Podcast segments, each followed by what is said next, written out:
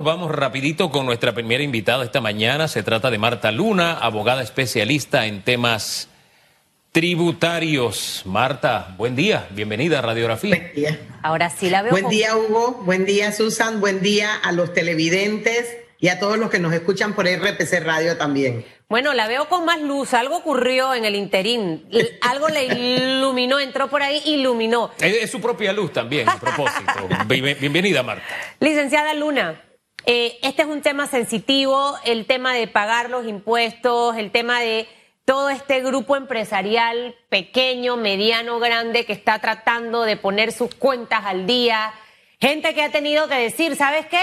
Voy a venderle este terreno a Hugo porque necesito plata, me quedé sin dinero, pero no puedo avanzar con los trámites porque no es tan bonito como lo han pintado en los últimos meses. La cosa está bien apretada y se pone difícil y quiero que sea usted la que nos, narre esta mañana para que las autoridades escuchen y lo tomen como una crítica constructiva en vías de mejorar. Definitivamente que la pandemia nos agarró a todos con un tema en atraso para el país, que es el tema de la tecnología.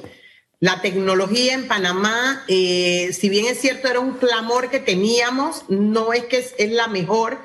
Eh, ha tenido el gobierno que improvisar en todas las áreas. Obviamente, Administración eh, de Ingresos, la Dirección General de Ingresos ya venía en un avance porque desde los últimos dos años con la instalación del nuevo ITAX, había que ir creando pasos para poder hacer en línea más cosas, más allá de lo que era la mera eh, envío de la declaración de renta y de sacar un país salvo.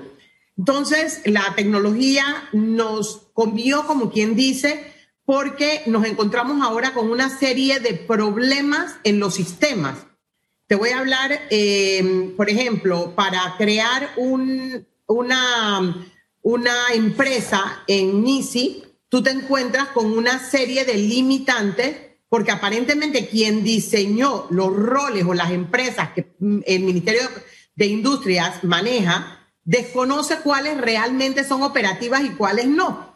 Y hay ocasiones en que yo voy a crearle a las actividades comerciales de una empresa nueva y no están encajadas en ninguna de las descripciones y me toca inventar la actividad o tratar de ponerla más similar a la actividad que hay. Entendemos que no puede haber un directorio completo de todas las actividades que un país desarrolla, pero a fin de buscar la veracidad de todas las cosas, debemos tener alguna opción de crear aquello que no existe. Esto nos pasa con MISI, pero recordemos que de la entrada del, aviso de operaciones o del pacto social en el registro público, pasamos entonces a irnos a inscribir a la Dirección General de Ingresos, donde algunos de los datos no puedan coincidir, ya tenemos un problema. Y de estas inscripciones pasamos al municipio, que también está en línea con la información que se capte originalmente. Pero me voy a ir al tema de los impuestos, que para mí es el más sensitivo en este momento, porque es el mecanismo que tiene el Estado para recaudar y poder hacerle frente al presupuesto de la nación. Y ahí estamos teniendo problemas. Inscribir un RUC ahora que no puedes ir necesariamente todo el mundo a la DGI vía web no es tan sencillo como parece. Hay veces que tú mandas la solicitud y el sistema quizás está cargado, quizás tiene problemas, pero demora hasta dos y tres días o más en aprobarte.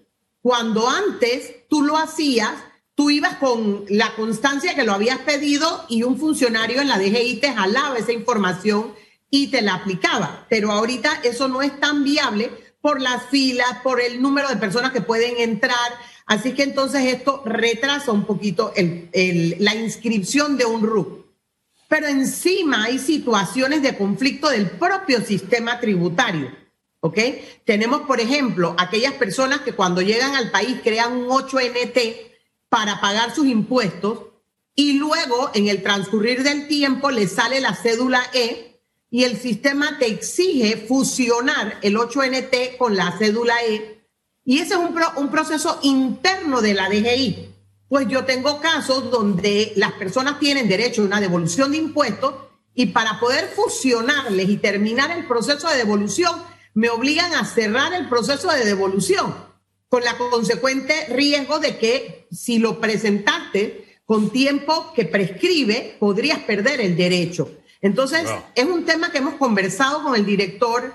Él, él está lleno de buena voluntad, pero pareciera que sus subalternos no encuentran la salida. Para mí, como abogada, es muy lógico emitir una resolución de devolución de impuestos que diga eh, Juan Pérez con, con 8NT eh, tal y cédula 8E-8 tal, es la misma persona como hacemos en registro público y resolver la situación y fusionar los números de cédula para que a futuro la persona haga su declaración de renta en el número de cédula que le corresponde. Recordemos que yo no genero impuestos si no hay grabado un, una, o un alcance o una declaración de renta. Igualmente, estamos en periodo de moratoria, Susan. Es el periodo para que la gente se ponga al día. Y tenemos miles de expedientes en exoneración, esperando la exoneración o la igualación para poder que el contribuyente sepa cuánto realmente le toca pagar, cuánto es la porción de impuestos de tierra que le toca o cuánto es la diferencia no cubierta por la exoneración para que cumpla con su obligación. Entonces, la gente se siente como amarrada, no tiene a quién recurrir. Marta. El sistema. Ajá. Sí, disculpe, es que nos ha puesto, nos ha servido un menú tan amplio que todavía le doy vueltas por dónde comenzar, porque lo que me quedo pensando es en esto. ¿Qué necesita la sociedad en este momento? Que las empresas funcionen, estén funcionando, abran, que los negocios muevan lo poco que puedan en este momento. Suena totalmente ilógico, como si nos disparáramos en el pie que la burocracia que usted nos mencionó, MISI, eh, hasta la, hasta incluso llegó hasta el propio municipio, de alguna forma pongan cuesta arriba al nuevo empresario por todo lo que usted señaló. Pero si a eso añadimos el tema tributario, con todas las dificultades que, usted nos presenta, me quedo pensando en esto. ¿Quién está pensando en este momento en tributos si no he generado nada? Como me decía Susan antes del programa. ¿Cómo pagar alquiler de un negocio que por tantos meses no me ha generado un solo centavo?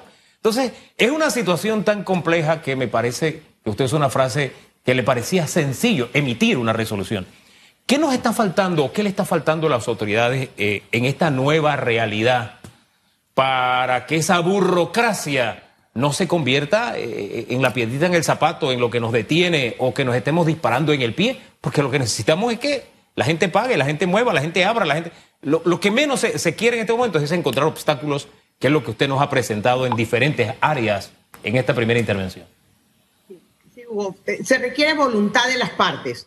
Lo que pasa es que nosotros cuando estábamos discutiendo el Código de Procedimiento Tributario, una de las cosas que alegábamos era que si tú le pones al funcionario público una, una multa por aquel entorpecimiento en el proceso, ya sea en caso de un reclamo, ya sea en caso de un trámite, ya sea en la demora de un expediente, ese funcionario que te está provocando problemas comienza a sentir en su bolsillo el costo de esa burocracia que no sabe llevar.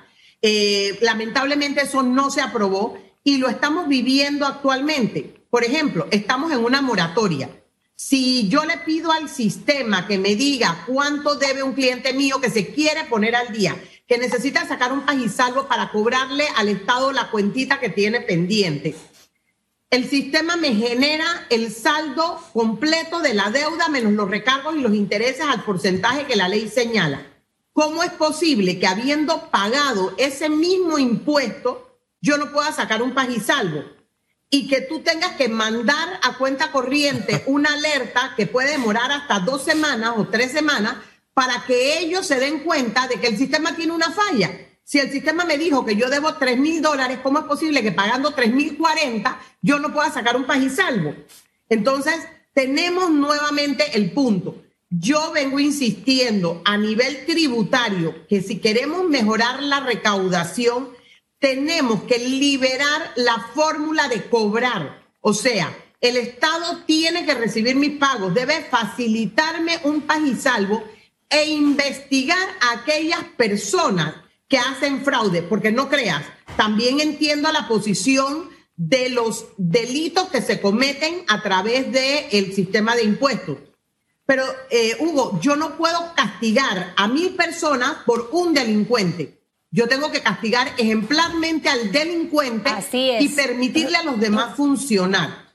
Y de eso es lo que se trata. En este momento que la economía está en pique, se requiere la recaudación de aquellos que sí pueden pagar impuestos para que podamos tener los ingresos que el Estado necesita. Ahora, rapidito, ¿qué sugerencia, usted que es una mujer que maneja este tema al dedillo, se le puede dar al gobierno? O sea, son muchos factores que está enfrentando en este momento el sector micro de esta economía que aporta mucho al Producto Interno Bruto.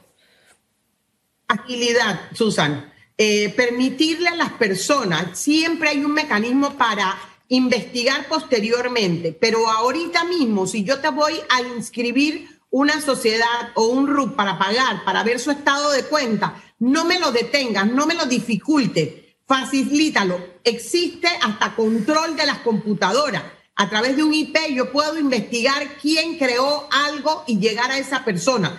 Sin embargo, eh, esas herramientas no se están utilizando y te pongo obstáculos. Después de que estás pidiéndome una incorporación de una sociedad, te pido que me mande el recibo de agua, luz y teléfono para verificar si la persona vive allí. La realidad es que nadie lo verifica.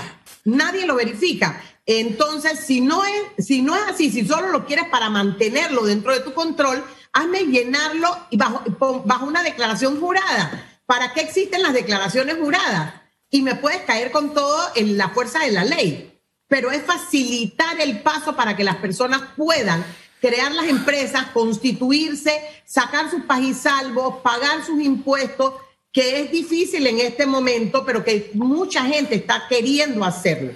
Atendamos las solicitudes de reconsideración y de reclamo oportunamente. No puede ser posible que el Estado me resuelva un caso Cinco años después ya no tengo ni las pruebas, ya las pruebas se perdieron por el tiempo. Entonces es importante que el Estado sea oportuno.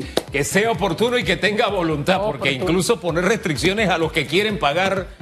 wow, eh, esto rompe toda lógica. En fin, Marta, gracias por conversar esta mañana con Panamá. Que tenga buen miércoles. Buen día, gracias. Gracias a usted.